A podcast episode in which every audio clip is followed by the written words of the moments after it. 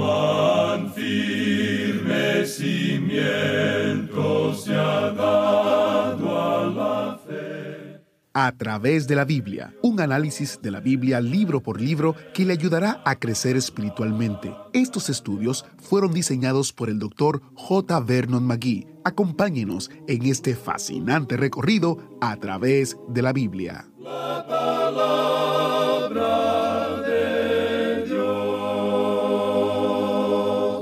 Ayer en 1 de Corintios capítulo 8, nuestro maestro Samuel Montoya nos introdujo el concepto de las libertades cristianas. Hoy continuamos al capítulo 9 y estudiaremos cómo el apóstol Pablo puso límites prácticos a estas libertades. Bienvenidos a A través de la Biblia, el programa donde conocemos a Dios en su palabra. Soy su anfitrión, Heiel Ortiz, y estamos en un viaje de cinco años a través de toda la palabra de Dios.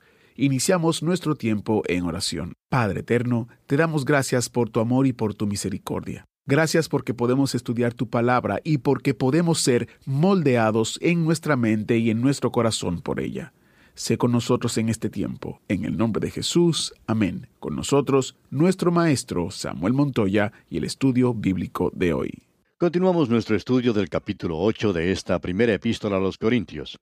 Y en nuestro programa anterior vimos cómo Pablo presentó un gran principio. Y decía Pablo que lo que comamos no nos hace más aceptos ante Dios porque ni porque comamos seremos más, ni porque no comamos vamos a ser menos. O sea que la carne no tiene nada que ver con eso. Usted recuerda que Simón Pedro estaba en ese grupo. Él había sido educado pensando que había ciertas cosas que eran inmundas. Y cuando un gran lienzo con animales bajó del cielo, el Señor le dijo, Levántate, Pedro, mata y come. Simón Pedro dijo, Señor, no. Él decía Señor, pero al mismo tiempo no le estaba obedeciendo, ¿ve usted? Él dijo, porque ninguna cosa común o inmunda he comido jamás. Y entonces el Señor le dijo, lo que Dios limpió, no lo llames tú común. Ahora ya no hace Dios la distinción que había antes entre los animales inmundos y los limpios. Usted puede comer de cualquier animal que quiera. Este es un gran principio, el comer o no comer carne. La carne no nos hace más dignos ante Dios. Usted puede hacer como le plazca en ese asunto. Esa es la libertad que tiene el creyente. Pero vimos que Pablo presenta también una advertencia y advierte que hay que tener cuidado que esta libertad que tenemos no constituya un tropezadero para los débiles. O sea que ya no es asunto de la comida después de todo, sino que es algo que concierne a los demás. Tenemos sí la libertad de comerlo, pero ¿qué en cuanto a los demás? Tenemos el conocimiento, pero ¿tenemos el amor? ¿Y qué efecto puede tener eso en el hermano débil? Vimos también que Pablo se refería al ejemplo que debemos dar. Y suponemos que una de las razones por las cuales aquellos cristianos que están en una posición de liderazgo no deberían hacer ciertas cosas es precisamente por eso. Por ejemplo, yo estoy seguro que puedo ir a ciertos lugares a los cuales no voy, y en realidad, como dije anteriormente, ni siquiera tengo el deseo de hacerlo. Ahora, ¿será porque es malo? Bueno, no nos vamos a poner a discutir este punto porque no es cuestión de conocimiento. Estoy convencido de que hay muchas cosas que puedo hacer, pero no las hago. ¿Por qué? Porque está relacionado con otras personas. Yo no quiero hacer tropezar al hermano débil. Quizá éste, siguiendo mi ejemplo, pronto estará haciendo algunas de las cosas que yo hago sin que a mí me afecten. Tal vez él va a estar bailando una de esas danzas modernas y yo no quiero ser responsable de eso, porque él es un hermano débil. Usted puede apreciar eso, ¿verdad? Luego el apóstol Pablo recalca diciendo que por el conocimiento nuestro puede perderse el hermano débil por quien Cristo murió. Y entonces nos guiamos ahora por un principio diferente. No es la cuestión de si está bien o está mal. La cuestión es qué efecto puede tener eso en un hermano débil, en un amigo o en el vecino. Así que usted puede ver que el conocimiento, después de todo, es una cosa bastante peligrosa. Está relacionado con la forma o la manera en que uno hace las cosas, y eso es motivación. Continuamos hoy con el versículo 12 de este capítulo 8 de la primera epístola a los Corintios y leemos, De esta manera, pues, pecando contra los hermanos e hiriendo su débil conciencia, contra Cristo pecáis. Así que uno le está afectando. El conocimiento, pues, llega a ser una cosa muy peligrosa, como ya dijimos. Veamos ahora este último versículo del capítulo 8 de la primera epístola a los Corintios. El versículo 13 dice, Por lo cual, Si la comida le es a mi hermano ocasión de caer, no comeré carne jamás, para no poner tropiezo a mi hermano. El apóstol Pablo va a volver a tocar este punto más adelante, allá en el capítulo 10 de esta misma epístola, versículo 23, donde dice, Todo me es lícito, pero no todo conviene. Todo me es lícito, pero no todo edifica. No me diga pues, amigo oyente, que hay ciertas cosas que está mal hacer. Usted me puede decir si yo voy o no a perjudicar a mi hermano débil. Esa es la motivación que debe existir en la conducta cristiana. La motivación es el amor cristiano. Uno peca contra Cristo cuando peca contra el hermano débil. Si son las ropas, por ejemplo, las que pueden ofender a mi hermano, entonces debo ser cuidadoso con la clase de ropa que me voy a poner. Y yo voy a hacer eso. ¿Puede un creyente comer donde se está vendiendo licor? ¿Debe ir a un show o, a un baile? La cuestión no es si está bien o está mal, no es asunto de conocimiento, repetimos. El asunto está relacionado con el efecto que usted puede causar en su hermano débil. Y eso es de suma importancia aquí. Todas las cosas me son lícitas. La libertad que tiene el creyente no está decretada por leyes. Él no está guiado por reglas de conducta. La libertad está limitada por el amor, y eso es lo importante. Si invito a alguien a mi casa a comer, no debo servirle algo que lo pueda ofender. Quiero servirle algo que pueda ser una bendición para mi invitado. De esa manera se porta un creyente. Ahora, ¿está bien comer carne? Por supuesto que lo está. Coma todo lo que quiera, amigo oyente, como lo quiera o lo pueda comer. Pero ¿qué acerca de su hermano, el hermano débil? ¿Y qué acerca de su vecino? Esas son las cosas de importancia. Bien, pasemos ahora al capítulo 9 de esta primera epístola a los Corintios. En esta sección continuamos tratando el tema de la libertad cristiana. Y vimos que esto estaba relacionado específicamente con la cuestión del comer carne, y esta fue una de las cosas que los creyentes en Corinto habían presentado al apóstol Pablo. Y eso se aplicaba de manera específica a Corinto de ese día, porque los sacrificios habían sido ofrecidos a los dioses paganos. Y luego esa misma carne había sido vendida en las carnicerías de ese día. Y muchos de los creyentes se ofendían al comer esa carne que había sido ofrecida a los ídolos. Y Pablo, hablando de la libertad cristiana, dice que el comer o el no comer esa carne no hacía ninguna diferencia, porque después de todo, el ídolo era absolutamente nada. Así es que no había ninguna diferencia si uno comía o dejaba de comer carne, o si la carne había sido ofrecida o no a los ídolos. Aquí había simplemente un problema, y era el de preguntar si el hacer eso ofendería al amigo o al vecino, como acabamos de ver. El hacer eso ¿Causaría que el hermano tropezara? Por tanto, ahora vamos a ver algunas cosas sobre la libertad. Ya habíamos visto antes que la libertad tiene sus límites, que hay una restricción a la libertad que tenemos. Y si lo pudiéramos poner en una manera bastante cruda, por así decirlo, podemos indicar que usted tiene la libertad, tiene el derecho de mover sus manos, sus puños, por donde quiera. Pero su derecho, amigo oyente, termina donde comienza mi nariz. Allí es donde termina su libertad. Usted puede mover sus puños por donde quiera, pero tiene que dejar tranquila mi nariz, por lo menos eso es lo que yo espero. Vemos que en el capítulo 6 de esta primera carta a los Corintios, Pablo ha hecho una declaración que es útil para el creyente. En el capítulo 6, versículo 12 dice, Todas las cosas me son lícitas, mas no todas convienen. Todas las cosas me son lícitas, mas yo no me dejaré dominar de ninguna. Y luego él volverá a repetir esto en el capítulo 10, versículos 23 al 25 de esta carta, donde dice, Todo me es lícito, pero no todo conviene. Todo me es lícito, pero no todo edifica. Ninguno busque su propio bien, sino el del otro.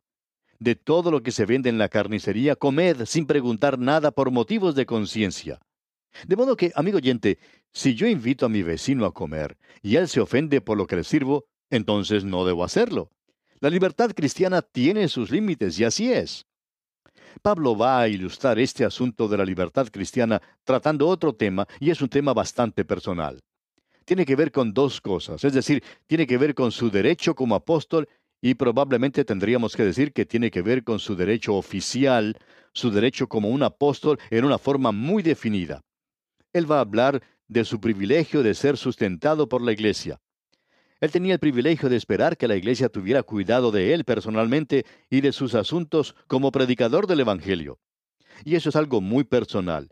pero Pablo lo trata en este capítulo para ilustrar la libertad cristiana. Usted puede notar que lo primero que él defiende es su derecho oficial como apóstol. Él comienza esta parte defendiendo su apostolado, porque Pablo ya tenía la costumbre de hacerlo, y lo hacía así porque había sido enfrentado en muchos lugares en cuanto a este punto. Ahora, en el capítulo 9, versículo 1, él dice, ¿No soy apóstol? Y la respuesta a esa pregunta es, sí, Pablo, usted es apóstol. Esa es la forma en que se hizo la pregunta y esa es la respuesta, la única respuesta que puede satisfacer una pregunta como esa. Luego sigue diciendo Pablo, ¿no soy libre? Y la respuesta, claro, es sí. Luego dice, ¿no he visto a Jesús el Señor nuestro? Esa era la prueba de un apóstol. Esa era la prueba que él tenía que pasar. Y Pablo había pasado ese examen. Luego dice, ¿no sois vosotros mi obra en el Señor? Esa era la evidencia de su apostolado y él la defiende. Dice en el versículo 2, si para otros no soy apóstol, pero él lo era. Ese sí allí es condicional. Y continúa diciendo, si para otros no soy apóstol, para vosotros ciertamente lo soy, porque el sello de mi apostolado sois vosotros en el Señor. Por tanto, en lo que a la iglesia de Corinto concernía, él no tenía que defender su apostolado. Era evidente para los cristianos de ese lugar que él era apóstol. Ahora él dice en el versículo 3 de este capítulo 9 de la primera carta a los Corintios, Contra los que me acusan, esta es mi defensa. Eso es exactamente lo que se dice en griego, defensa. Esta es pues mi defensa contra aquellos que me están acusando. Como si Pablo estuviera ante un tribunal y fuera acusado. Ahora él hace su defensa y entra en este asunto en el versículo 4 y dice, ¿acaso no tenemos derecho de comer y beber? Pablo dice, como apóstol del Señor Jesucristo, yo tengo el derecho de comer y de beber. Y como apóstol, yo tengo esa libertad. Ahora esta libertad está restringida por las demás personas. Todo este asunto tiene que ver con la declaración que él hizo en el capítulo anterior, cuando dijo, Si la comida le es a mi hermano ocasión de caer, no comeré carne jamás para no poner tropiezo a mi hermano. Ahora él lo podía comer, pero no lo hace. Y de paso podemos decir que este es un ejercicio de su libre voluntad, ¿no le parece? El poder hacerlo, pero dejarlo de hacer por causa de los demás. Esto en un sentido es una libertad mucho más amplia, mucho más alta que cualquier otra libertad. Porque si usted, amigo oyente, no puede hacer algo y no lo hace, bueno, ahí no hay ningún ejercicio de libre voluntad. Pero si usted tiene la capacidad y puede hacer algo, pero no lo hace, entonces esto es una revelación de su libre voluntad. Luego Pablo continúa diciendo aquí en el versículo 5, ¿No tenemos derecho de traer con nosotros una hermana por mujer, como también los otros apóstoles y los hermanos del Señor y Cefas? Evidentemente los hermanos del Señor aquí eran sus medios hermanos Santiago y Judas.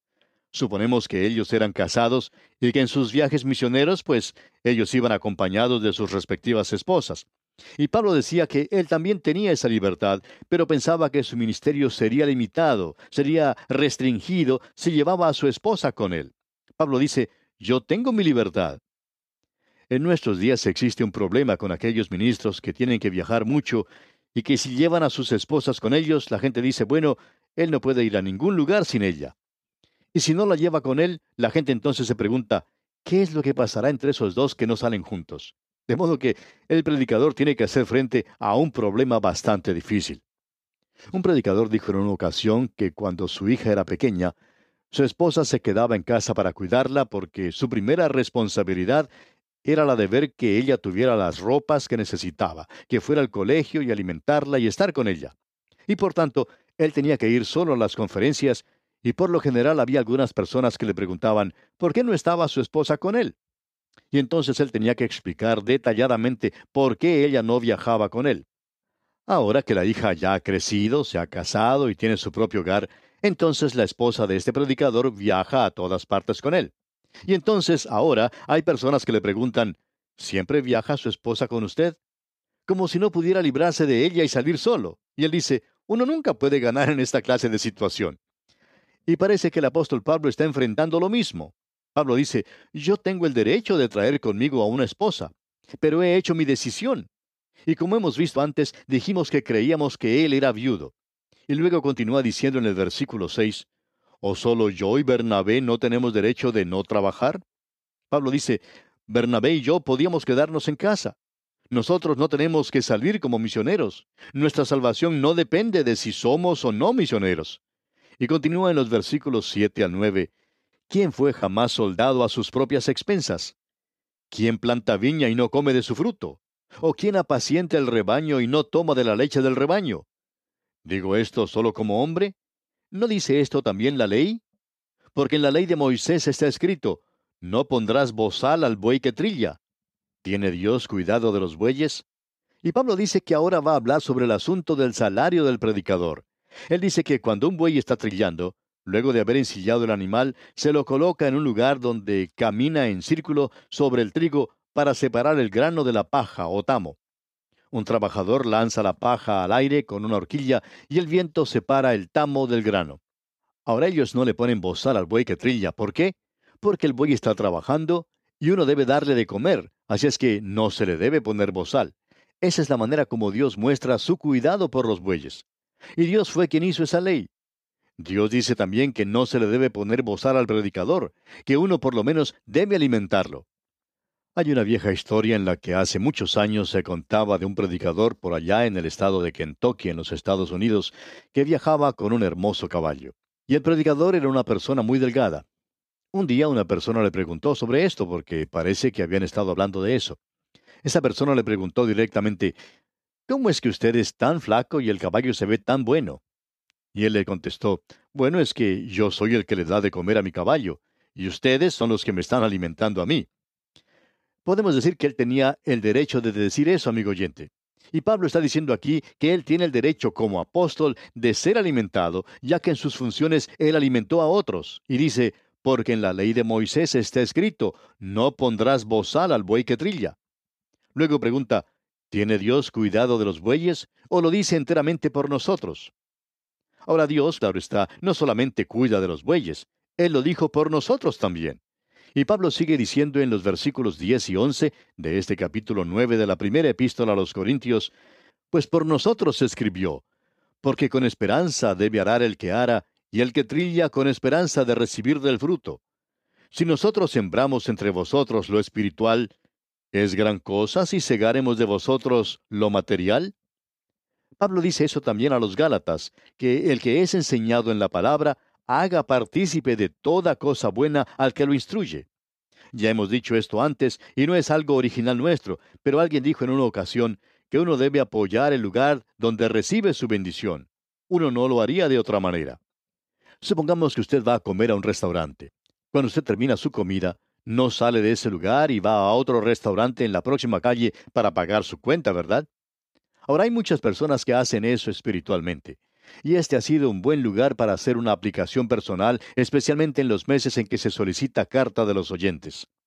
Hay un gran número de personas que reciben una bendición espiritual por medio de este programa, y podemos hacer esa aplicación que mencionamos del restaurante, que uno come en un lugar y va a pagar su cuenta en otro lugar. Ahora una persona que recibe una bendición en este programa, envía una ofrenda a este programa porque aquí es donde recibió la bendición. Pero si usted no recibe ninguna bendición, entonces no tiene por qué apoyarlo. Y Pablo está hablando francamente sobre las cosas que menciona en este capítulo. Y yo no veo ninguna razón por la cual no podamos hacer esa aplicación que mencionamos. Ahora él continúa diciendo en el versículo 12, si otros participan de este derecho sobre vosotros, ¿cuánto más nosotros? Pero no hemos usado de este derecho, sino que lo soportamos todo por no poner ningún obstáculo al Evangelio de Cristo. Pablo no quiere hacer nada que sea un obstáculo al Evangelio de Cristo, por tanto, él no recibe nada. Y permítanos aquí, amigo oyente, una aplicación personal. Yo, por ejemplo, no recibo ningún salario especial por hacer este programa. Y francamente puedo decir que Dios nos ha tratado de una manera maravillosa. Él ha sido sumamente bueno con nosotros. Ahora estamos conscientes que existen hoy personas que están tratando de hacerse ricos por medio de la clase de programas. Eso se puede apreciar en muchas partes, pero nosotros no deseamos estar en esa misma posición. Por eso obramos de la forma en que lo hacemos, y no queremos presentar ningún obstáculo a la enseñanza de la palabra de Dios. El Señor, repetimos, ha sido muy bueno con nosotros, muy bueno verdaderamente. Continuamos ahora porque esta ha sido una aplicación personal. Luego el apóstol Pablo dice en los versículos 13 y 14, ¿No sabéis que los que trabajan en las cosas sagradas comen del templo y que los que sirven al altar del altar participan? Así también ordenó el Señor a los que anuncian el Evangelio que vivan del Evangelio. Ese es el método que Dios utiliza, amigo oyente. Y no hay nada malo en que un ministro que esté siendo una bendición para la gente sea apoyado por ellos. Hemos descubierto que en su mayoría, cuando la gente recibe una bendición, apoya el lugar donde está recibiendo la bendición. Y luego Pablo continúa diciendo en el versículo 15, Pero yo de nada de esto me he aprovechado, ni tampoco he escrito esto para que se haga así conmigo, porque prefiero morir antes que nadie desvanezca esta mi gloria. Pablo está diciendo, yo quiero decir que ustedes no me están alimentando, quizás estén apoyando el Evangelio, pero a mí no. Yo no estoy recibiendo nada de ustedes. Pablo tampoco recibía ningún salario, él estaba dedicado a hacer tiendas, de eso vivía él. Luego él dice en el versículo 16, pues si anuncio el Evangelio, no tengo por qué gloriarme, porque me es impuesta necesidad, y ay de mí si no anunciar el Evangelio. Si cancelamos este ministerio radial, amigo oyente, no vamos a perder nuestra salvación, pero ay de nosotros si lo hiciéramos. Permítanos hablarle con franqueza, amigo oyente. Para nosotros es una necesidad, y no quisiéramos arriesgarnos a no hacerlo. Es como un patrón que nos amenaza con un látigo, por así decirlo, y cada día nos dice que tenemos que estar listos a la misma hora en su radioemisora, porque si no lo hacemos, no vamos a durar mucho después de eso. Tenemos pues que hacerlo. Bien, esa es nuestra libertad. ¿Y sabe una cosa? Lo estamos haciendo porque nos gusta. Continúa pues el apóstol Pablo y dice en el versículo 17 de este capítulo 9 de la primera epístola a los Corintios, por lo cual, si lo hago de buena voluntad, recompensa tendré, pero si de mala voluntad, la comisión me ha sido encomendada. Y eso nos permite decir que no estamos haciendo esto con una intención ulterior, pero sí estamos esperando una recompensa algún día de Él. Y no creemos, amigo oyente, que nos vaya a desilusionar. Ahora el apóstol Pablo dice aquí en los versículos 18 y 19, ¿cuál pues es mi galardón? Que predicando el Evangelio, presente gratuitamente el Evangelio de Cristo, para no abusar de mi derecho en el Evangelio. Por lo cual, siendo libre de todos, me he hecho siervo de todos para ganar a mayor número. Y luego nos dice ese tan conocido pasaje que lo encontramos en los versículos 20 al 24. Me he hecho a los judíos como judío para ganar a los judíos, a los que están sujetos a la ley, aunque yo no esté sujeto a la ley, como sujeto a la ley, para ganar a los que están sujetos a la ley, a los que están sin ley, como si yo estuviera sin ley, no estando yo sin ley de Dios, sino bajo la ley de Cristo, para ganar a los que están sin ley. Me he hecho débil a los débiles, para ganar a los débiles. A todos me he hecho de todo, para que de todos modos salve alguno. Y esto hago por causa del Evangelio, para hacerme copartícipe de él. ¿No sabéis que los que corren en el estadio, todos a la verdad corren, pero uno solo se lleva el premio? Corred de tal manera que lo obtengáis. Y vamos a detenernos aquí, amigo oyente. Que Dios le bendiga muy ricamente, es nuestra ferviente oración. Agradecemos que nos acompañara en el estudio de hoy. Le invitamos a que visite nuestro sitio en internet a través de la biblia.org. Ahí puede suscribirse para recibir las notas y bosquejos de lo que estamos estudiando y noticias del ministerio. También encontrará la variedad de libros y materiales gratuitos que tenemos para usted. El sitio es a través de la biblia.org. Todo lo que hacemos es posible gracias al Señor y a personas como usted que se unen a nosotros en la obra de llevar la palabra entera al mundo entero. A través de la Biblia es una producción de Radio Transmundial.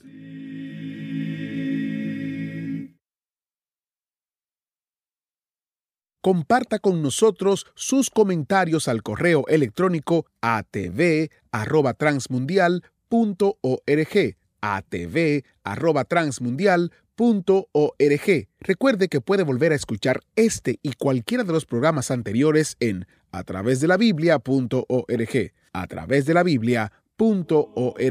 Allí también encontrará todas las opciones disponibles para escuchar el programa. A través de la Biblia llega a usted por cortesía de esta emisora. Su